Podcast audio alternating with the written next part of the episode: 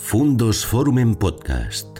Historias y personajes que nos ayudan a comprender el mundo. ¿Qué tal amigos? ¿Cómo están? Bienvenidos a un nuevo encuentro en nuestro canal Fundos Forum, abordando el camino de las últimas entrevistas de esta nuestra tercera temporada de contenidos en nuestro canal. Y hoy abordando el camino, pero el camino de Santiago, que es nuestro gran camino de referencia, sobre todo el camino francés que es el que atraviesa nuestra Castilla y León, aunque como nuestro canal tiene espectadores por todo el mundo, son muchos los caminos y muchos los caminantes. Pero en esta ocasión no vamos a hablar con un caminante, sino vamos a, a hablar con uno de los creadores del Camino de Santiago en la versión que ahora conocemos. Hoy tenemos con nosotros a Ángel Luis Barreda, que es el presidente de honor de Camino de Santiago Federación, que por cierto ha sido objeto de uno de los premios de Castilla y León de esta temporada. Y quiero citar solamente, entre comillas, eh, una de las frases que utilizó el jurado a la hora de otorgar este premio en su acta, cuando dijo que Ángel Luis Barreda es uno de los grandes nombres propios, como lo son y lo fueron Francisco Berruete en Navarra o Antolín López en Castilla y León, que diseñaron e hicieron ya en los años 80 el Camino de Santiago tal y como lo conocemos hoy. ¿Qué tal, Ángel Luis? Bienvenido y muchas gracias. No, gracias a vosotros. Es un placer siempre tener a los medios, porque de esa manera siempre hay un efecto multiplicador y de enorme importancia. Compañero además de toda la vida de la radio, de los periódicos, también de la televisión en Palencia. Pero Ángel Luis sobre todo es un creador del camino, porque allá, cuando el camino no era lo que es hoy, unos cuantos os pusisteis a crear el camino actual en los años 80 y salió este resultado, ¿no? Sí, yo muchas veces pienso que el Camino de Santiago, de hecho hay mucha gente que dice, ese invento que os hicisteis vosotros, porque el Camino de Santiago era una memoria histórica, podemos decir. Había la memoria de, la Vía Láctea, del Camino de Santiago, de toda esa serie de cosas, pero estaba olvidado, estaba perdido, perdido en la memoria, como yo digo. Y recuperar aquello fue importante. Fue importante, aunque es verdad que nunca pensamos que llegaba a la popularidad que ha llegado en estos momentos. El Camino de Santiago era, yo digo, una especie de, historia, de historia medieval que de, alguna manera algunas personas decidimos impulsar porque creíamos en él.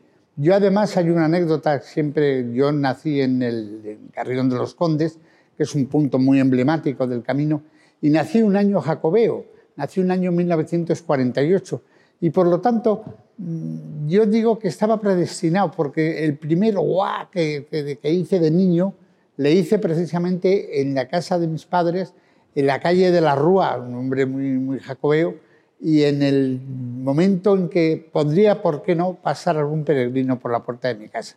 Luego estaba destinado de nacencia. Sí, sí, sí, era algo, propio.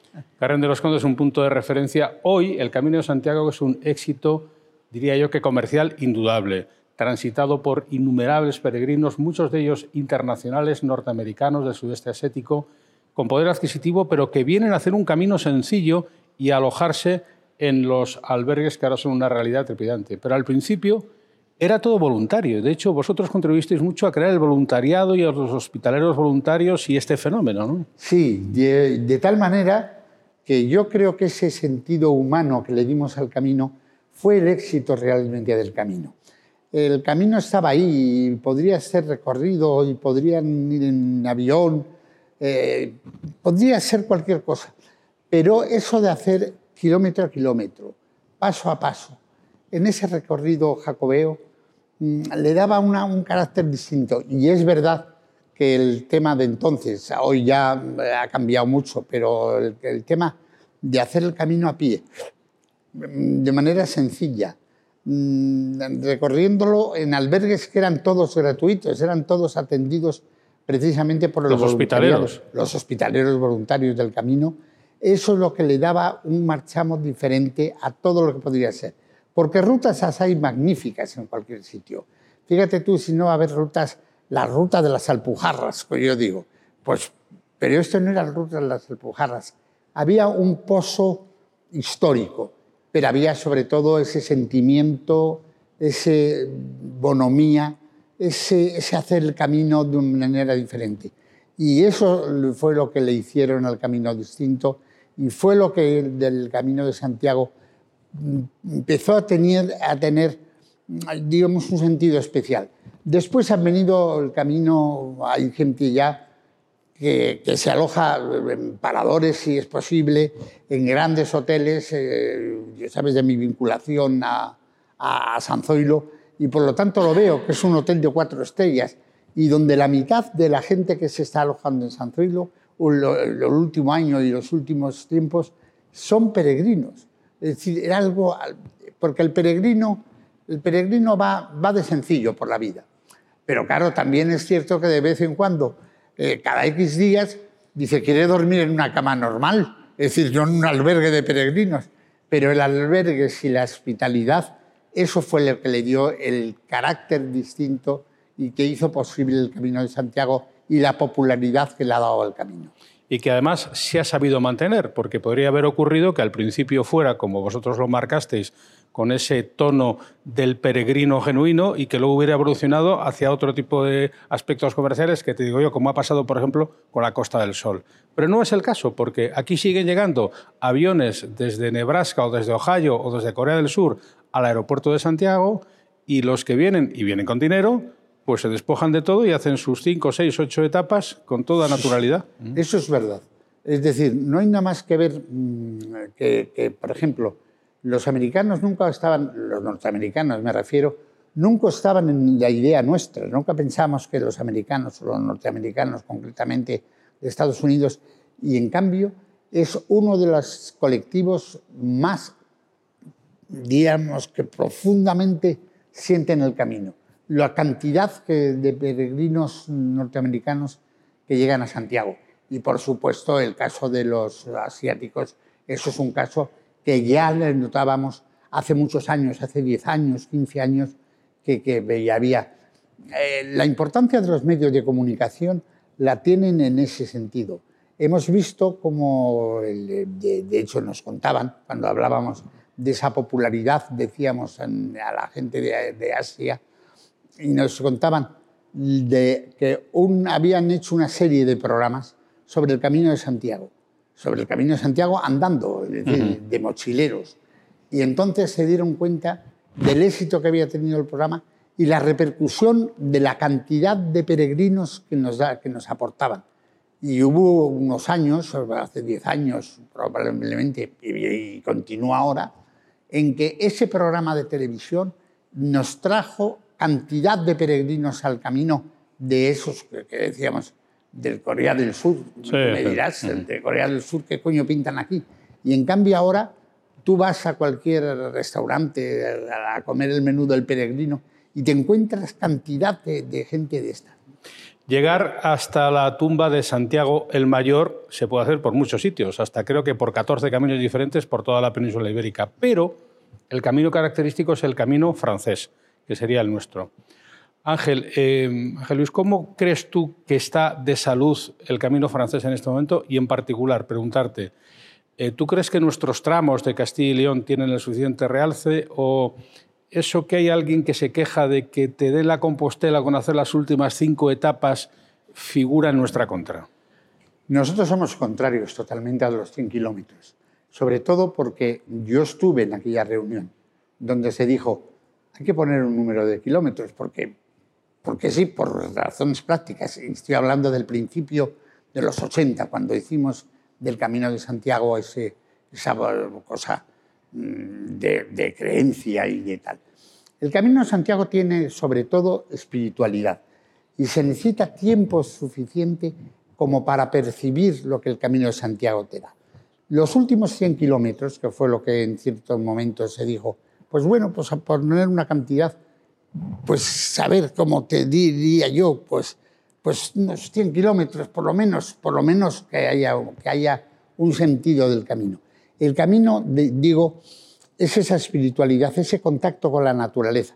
Es verdad que es distinto completamente al camino que en Aragón, por coger el camino francés, o en Navarra, es decir, es distinto completamente a lo que puede ser La Rioja eh, o Castilla y León. Hay muchas veces que se preguntan o, se, piden que Castilla y León hay que poblarla de árboles, porque es verdad, se, va por unas estepas castellanas en la parte de Palencia, parte de Burgos y la primera parte de León, que no, parece que no, no apetece, pero hay gente que haya hecho el camino y ha dicho, si esta parte se quitase del camino, se perdería gran parte del camino, gran parte del sentido del camino gran parte de lo que es el recorrido histórico del camino. Porque ese, esa estepa castellana que por aquí, y de hecho hay muchos que, la, saltan eh, y dicen, mm, si la saltas te has perdido una parte importante. El camino es mm, la posibilidad que te da de meterte dentro de una cosa distinta. Y el camino en estas zonas, en estas zonas mm, insisto, de la, de la meseta y de, la zona más dura de Castilla, ver simplemente los árboles, los escasos árboles que hay, verles en el horizonte, ver un depósito de, de, agua, de esos que, que, siempre están en el horizonte de Castilla, ver lo que es una puesta de sol. Yo, fíjate, muchas veces digo, la puesta de sol de Finisterre solo hay un sitio comparable y es la meseta castellana. Ver ponerse el sol en la tarde, porque además los peregrinos de tarde van a ver esa puesta de sol, de, que el sol se te va muriendo poco a poco, el sol se te va metiendo en el,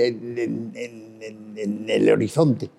Eso es solo lo, lo, da esta zona. Hombre, en realidad, eh, en el medievo, la forma de adoración más excelsa de Dios, el románico, tiene su máxima representación en la parte castellana del Camino de Santiago, que es Fromista, por ejemplo. Sí, sí, sin lugar La propia Carrión de los Contes.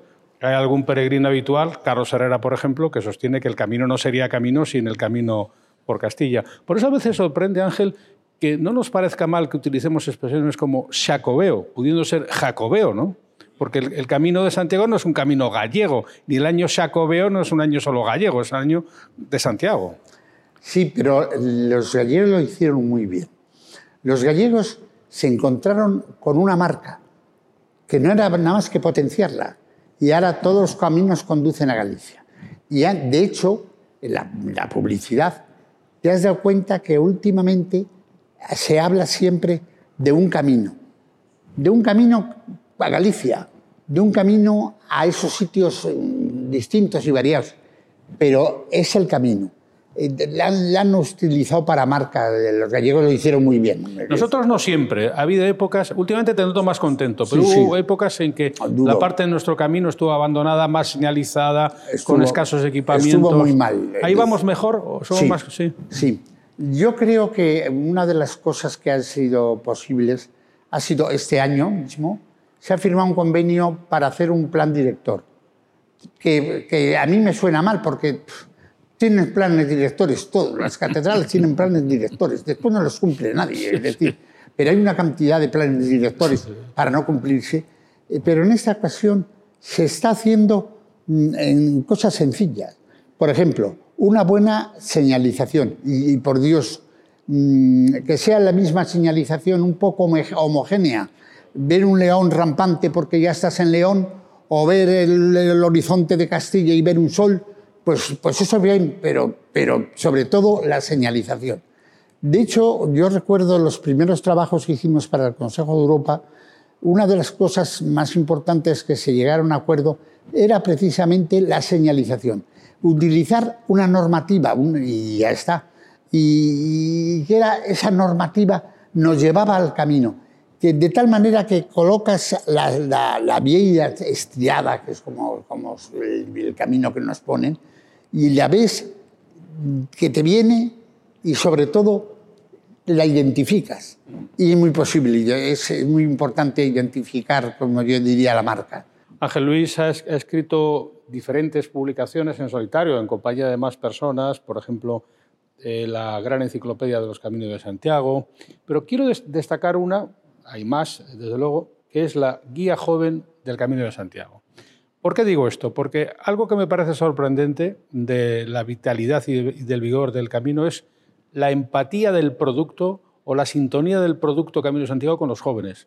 Eso te permite ver la cantidad de jóvenes que hacen el camino de Santiago, cuando el camino de Santiago es esfuerzo, es sacrificio, eh, tiene un alto componente sentimental que, o, incluso religioso que quizá los jóvenes no siempre aprecian. ¿Por qué ese éxito del Camino de Santiago entre los jóvenes, Ángel? Si es que se produce, ¿tú lo ves así? Sí, sí, sí. De hecho, cuando esta guía de Injude, del, Instituto de la Juventud, nos encargaron, vamos, me encargaron personalmente de que la dirigiese, y hice, la hice tramo a tramo, era la época en que empezaba el Camino de Santiago a utilizarse por jóvenes por jóvenes en plan de aventura, si se quiere, pues también, pero también de, eso, dentro de ese espíritu, de la espiritualidad que daba el camino, que puede ser el espíritu religioso, pero puede también ser el espíritu de las estrellas, el espíritu de la amistad. Todo eso lo daba el camino de Santiago. Y, apostamos en aquel momento por la gente joven y había, y de hecho hay, sobre todo en verano. Hay que decir que el verano está más vamos, es más próximo a los jóvenes. Y por lo tanto tenía una razón de ser. Los jóvenes están en el camino de Santiago y están mucho, pero por ese amplio abanico que decimos la espiritualidad. Porque la espiritualidad cabe todo, cabe todo. Y eso es la importancia. Es una de las críticas que a veces se hacen como de falta de espiritualidad. Hay quien critica que el Camino de Santiago se ha convertido en un hecho de carácter civil y que carece en ocasiones, que es un producto comercial, carece en ocasiones de la profundidad religiosa que estaría en su origen. ¿Tú eso cómo lo ves? Yo creo que, de hecho, había una. Hace poco se publicaba un comentario que hacía el, el consejero de Cultura de nuestra comunidad de Castilla y León, precisamente poniendo el énfasis en la espiritualidad, poniéndola también en lo religioso porque no, no debemos olvidar que lo religioso es una realidad. Y por lo tanto, ese sentido, diríamos, cercano a lo que es un poco más y un poco distinto. Los jóvenes de ahora están acostumbrados a todo, están acostumbrados a... Nosotros una de las cosas que decíamos, que hemos perdido la batalla, era que no llevar, no llevar el móvil. Decíamos de esto hace veintitantos años, cuando empezaba el móvil a, funcionar, decíamos, hay que, hay que ir sin móvil. Yo, las, eh, las veces que he hecho el Camino de Santiago, que han sido media docena de veces, que lo he hecho entero, porque ahí estaba la gracia. De hecho, mm, hubo varias veces eh, que iba yo sin móvil, porque quería ver el camino mm, limpio de todo y sin, ¿cómo te diría yo? Sin interferencias. sin interferencias, exactamente y, el, el, móvil era un poco. Ahora no. Ahora hay que reconocer que todo el mundo va. De hecho, las guías turísticas que tuvieron su éxito, entonces, ahora ya no lo, hay. En el tema de la biblioteca jacobea que nos presidimos, es decir, eh, y dirigimos, mm, el tema de las guías ocupaban una gran parte. Pues ah, ya no, ya no hay guías. Hay muy pocas guías y sobre todo sin actualizar. ¿Por qué? La gente coge el móvil y, le lleva por todos los sitios. Claro. Y ahí es donde yo insisto que el convenio este de Castilla-León era, era interesante porque está cogiendo lo tradicional, pero a su vez lo coloca también en la modernidad.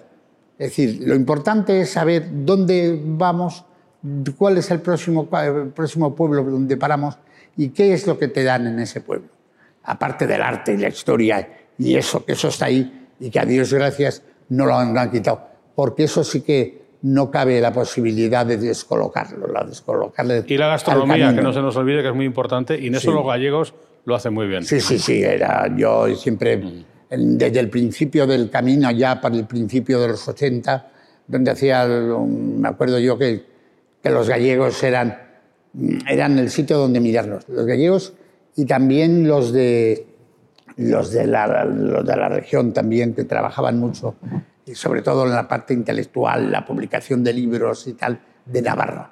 Navarra fue de las primeras que hizo también del, Camino de Santiago, hizo un producto para exportar.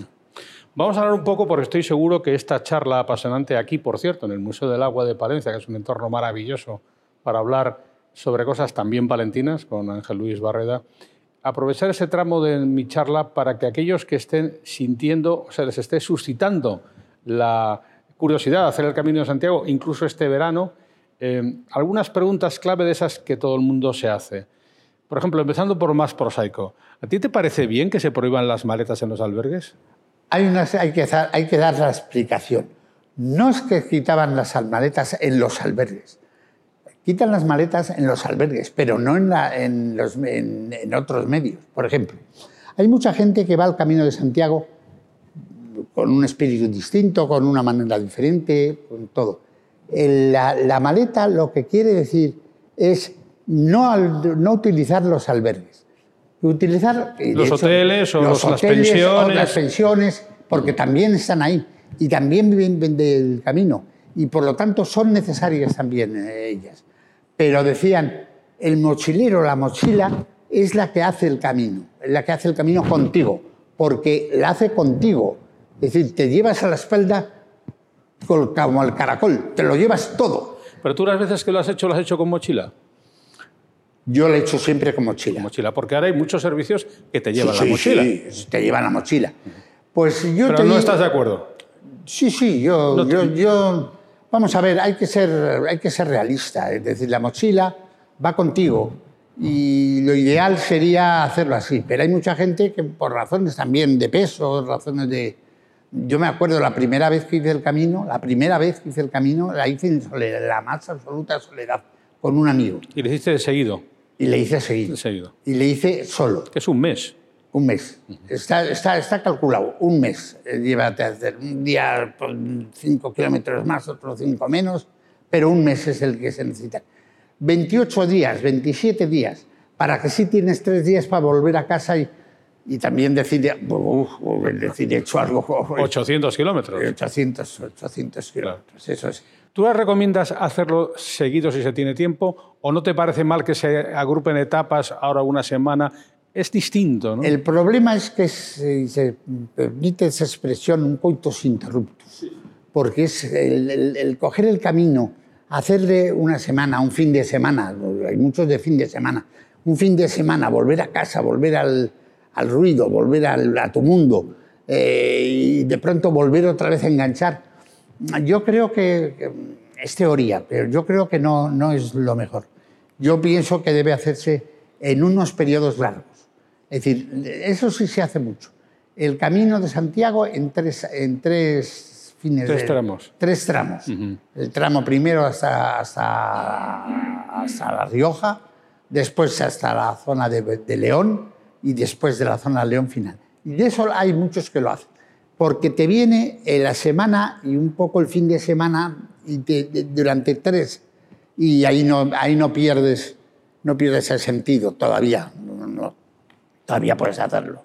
El camino genuino sería hacerlo en los albergues, podemos decir, pero puede haber personas que tengan quizá un poco de aversión a compartir los espacios y tal igual.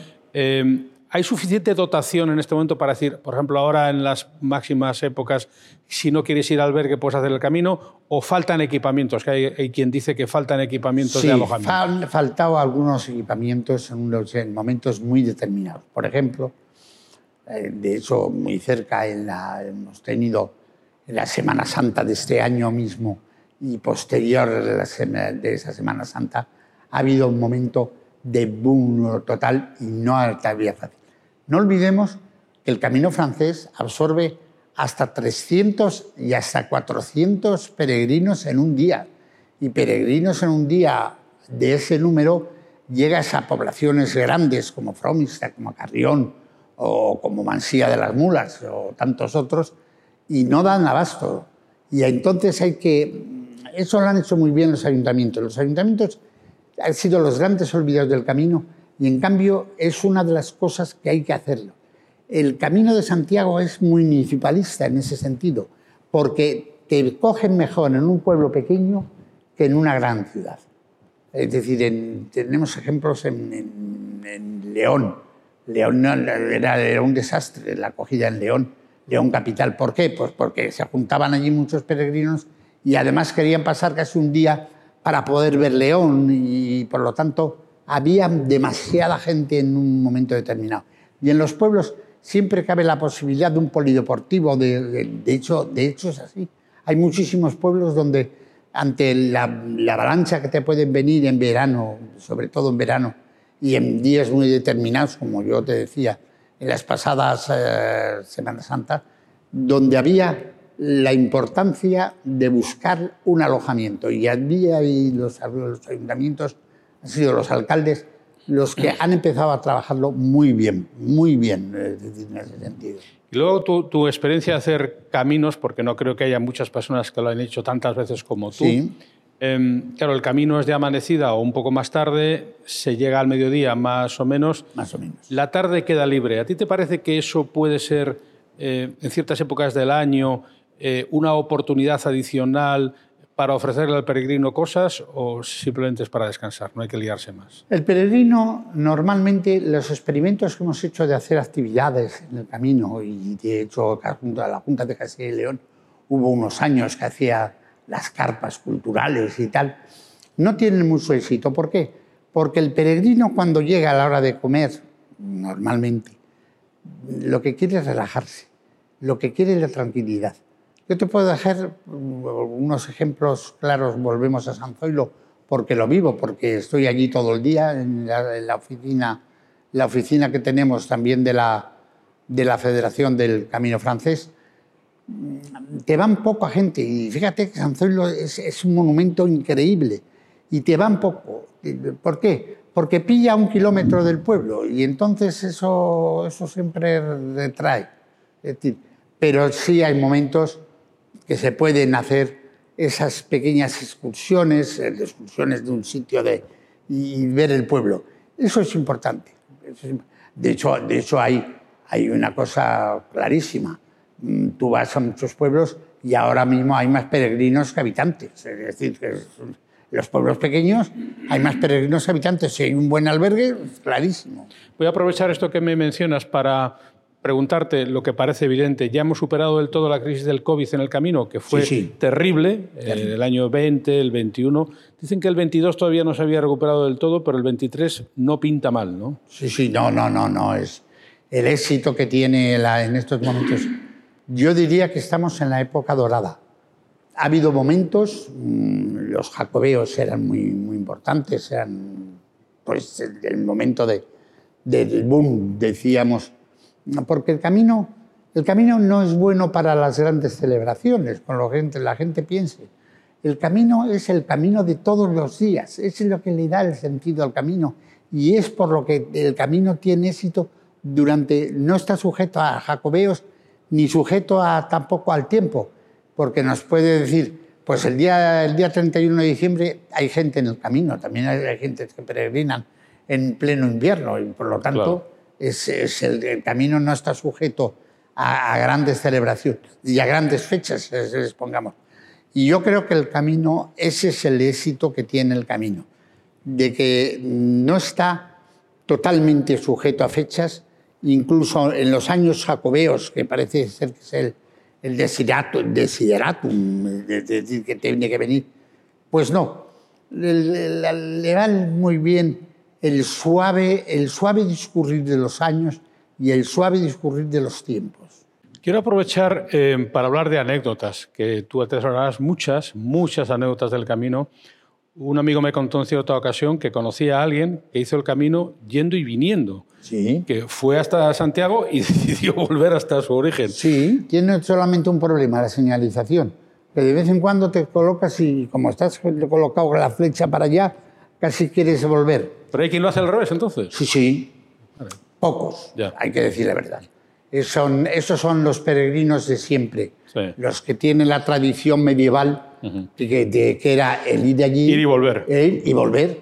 Claro, volvía con la concha, es como, la, como el símbolo de la concha que llevamos todos los peregrinos. La concha el- porque es porque se, se recogía en el mar y se, se recogía volvía. al mar y se volvía, y se volvía. Eran dos cosas que se llevaban. Era una era la, la concha de los peregrinos, es decir, la, la vieja, y otra era el tema de, la, de, del- de ese material negro, ¿cómo se llama? Va, de pronto, bueno, pues el, la azabache. A la zabache. El azabache. Son las dos, son las dos Sí, cosas que de allí recogían y volvían. y el que volvía al camino era Orrey, es decir, había llegado el primero a la, a la ver las torres de la catedral, era Orrey.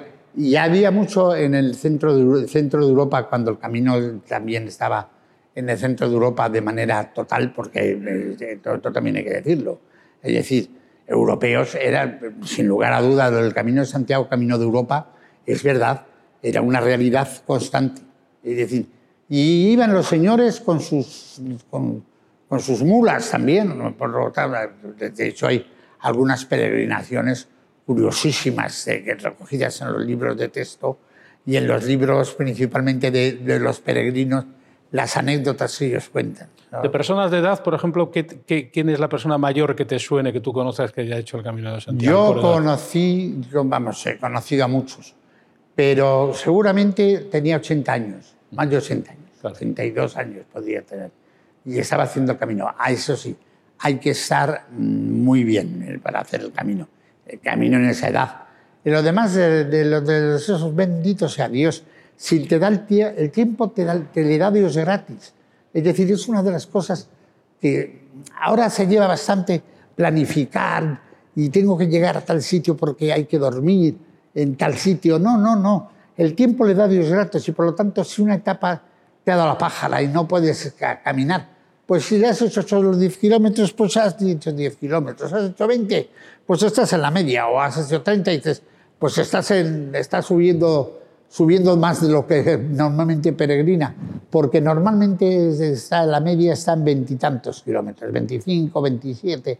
Esa es la media que normalmente hacen, hacen al día. Y luego formas raras de hacerlos, por ejemplo, alguien lo haya hecho con su carrito de bebé, que me consta que hay quien sí, lo sí, hace sí. con un carrito de De eso, de hecho, mucho. De eso ha habido mucho niño que ha, que ha hecho el Con camino de Santiago metido en un carro, en un carrito. Después hay algunas, algunos peregrinos en, carre- en caminos, caminos en carretera, de- de- en, carre- en carreta. Yo conozco varias carretas, tengo fotografías de carretas medievales donde decían, ¡ay, estos! Pues es como los cómicos de la legua, y algunos ha habido, ha habido eh, que han organizado así, que van por los pueblos, llevaban el carro y hacían, hacían al- alguna. Contaban, contaban pequeñas historias y tal por los pueblos del, del camino. El Camino de Santiago forma parte de las rutas culturales europeas, también eh, es lo, esencial de los años jacobeos, pero hay muchas entidades asociativas, por ejemplo está la Federación de Municipios del Camino de Santiago, que creo que preside un alcalde navarro, pero tú eres el presidente de honor del Camino Francés Federación. ¿Qué es el Camino Francés Federación? Es la respuesta que ha dado el, propio camino, que ha necesitado el propio camino para salirse, no salirse, estamos ahí todavía integrados, en lo que era la Federación Española. Yo fundé la Federación Española y estuve, pues algo así como 17 años presidiéndola. Yo la, fundé. Y nos dimos cuenta que el, el abrir muchas veces no era bueno, no era bueno, no. Des- distorsionaba un poco el sentido del camino. Nace la federación donde hay mm, peregrinos, peregrinos y asociaciones, en qué te voy a decir, en los sitios más raros, es decir, en, en, en- en- en- en- en- en las islas. En Canarias. En Canarias.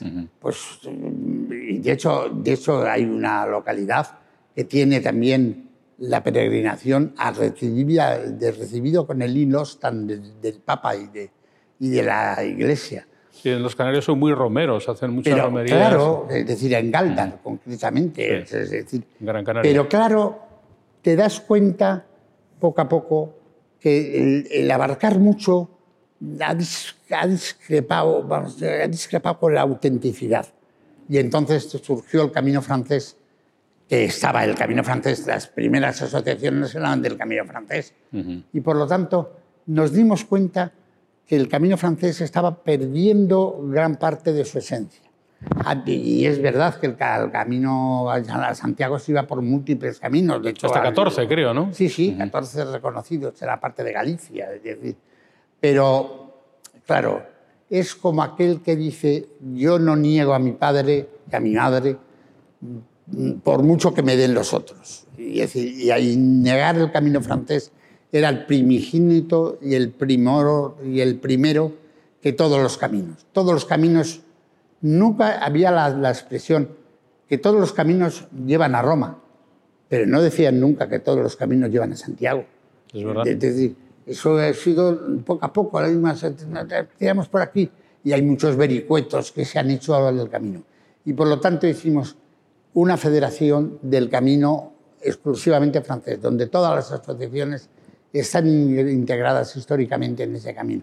No contra nadie, en absoluto, porque de, hecho tenemos, mm, como te diría yo, buenos contactos y amistad con el resto de los caminos. Pero el camino primitivo y el primer camino era el camino de Santiago. Y de hecho es el que está declarado Patrimonio de la Humanidad, junto con el camino francés, del camino francés, junto con el camino del norte, que también recibió ese, ese digamos, ese reconocimiento.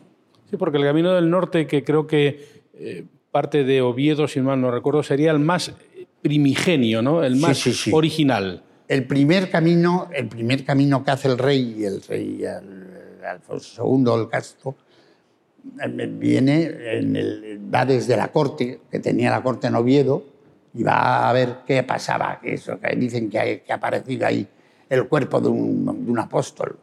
Cuerpo de un apóstol, es importante reconocer que no hay, a ver, ¿dónde está?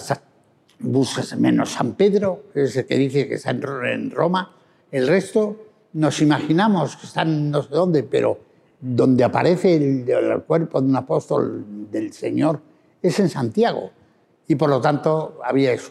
Y en nosotros el camino francés es el principio. El, y hablamos del camino del norte no solamente desde Oviedo, que es el primero, sino también el camino norte. El camino norte ha desaparecido, pero ha desaparecido por algo que se llama la civilización. El, el camino del norte exceptuando el camino primitivo, que es el de Oviedo, no hay pocos caminos, pocos caminos que puedan ser utilizados. Y en eso, en eso hay que reconocer que nuestro de Castilla y León es eh, los que mejores se conservan. Ha habido algunos mordiscos que le han dado el camino y algunos itinerarios interesados que les han, porque pasen por tal pueblo. Pasa por mi pueblo el camino. Había una anécdota, puestos anécdotas, que yo que me decían unos alcaldes, ¿Y por qué estando cerca le parece que no nos hacéis caso? Le digo, ate, muy fácil. Busca unos huesos antiguos, un, un trapo de, de, un eso, la, lo entierras y dices, por aquí ha pasado un peregrino, porque lo importante es por donde pasan los peregrinos. Esos son los que hacen el camino. Tan se hace camino al andar que, sí. bueno, pues en la Edad Media era así. así Alguien inventaba o aparecía de repente un santo, hacía una ermita y eso era un punto eh, de referencia. Importante. Tenemos que terminar, pero no quisiera hacerlo sin que nos dieras, eh, como experto absoluto, has dedicado media vida al Camino de Santiago, eh, la etapa que tú consideras o el momento del camino que tú consideras que es más característico, que no nos deberíamos perder una vez en la vida. ¿Cuál es ese punto, ese amanecer, ese atardecer, esa vuelta del camino que para ti sería indispensable? Cualquier pueblo pequeño en el horizonte donde tú te haces la reflexión o la reflexión de cómo voy a llegar, sobre todo en la etapa castellana, dice, y oír cantar un gallo tres veces. El gallo tres veces, que canta tres veces, es el sitio donde dice tradición que se enterraron al primer, cuando, cuando cuenta eso, el primer, enterraron a Jacques de Molay Jacques de Molay era en, el, la historia del, del, camino, era maestre de la Orden del Temple y murió precisamente en un pueblo pequeño, olvidado de todo. Allí se refugió para que no le, no le pillase el rey Luis de Francia, que había iniciado la campaña de matarles a todos. Y en ese pueblo pequeño, donde solo una torre emerge un poco lejos y donde te cabe la duda de si vas andando te encuentras con la torre que parece que te la están moviendo. Parece que no llegas nunca. Ese es el sitio. Es cualquier pueblo, cualquier eh, lugar, pero donde precisamente te haces, te hace sentir más importante. El que tú puedes en el camino y donde todavía hay humanidad en ese pequeño pueblo que me estás viendo. Le preguntó un padre a su hijo, dice, papá, ¿qué es el horizonte? Dice, pues el horizonte, hijo, es ese lugar que ves al fondo, que vas caminando, caminando y nunca llegas. Y entonces el hijo le pregunta al padre, papá, ¿para qué sirve entonces el horizonte si nunca llegas? dice, pues sirve para caminar. Así que esa es la utilidad del camino, caminar del horizonte en la estepa castellana, con la espadaña buscándola siempre en la torre y con la presencia, en este caso, en nuestros encuentros, de Ángel Luis Barreda, caminante de todos los caminos, comunicador nato, como ustedes han podido comprobar, y uno de los hombres de referencia en lo que actualmente es el Camino de Santiago en España y, por supuesto, en Castilla y León. Hemos querido dedicarle este rato de charla en nuestro canal al Camino, que este verano va a ser, de nuevo lo está siendo ya, un éxito comercial. Gracias Ángel por acompañarnos. Un placer. Y feliz por reencuentro también contigo aquí en este punto del camino. Y a ustedes muchas gracias por habernos acompañado durante este tiempo de julio aquí en nuestro canal Fundos Forum. Será hasta una nueva oportunidad.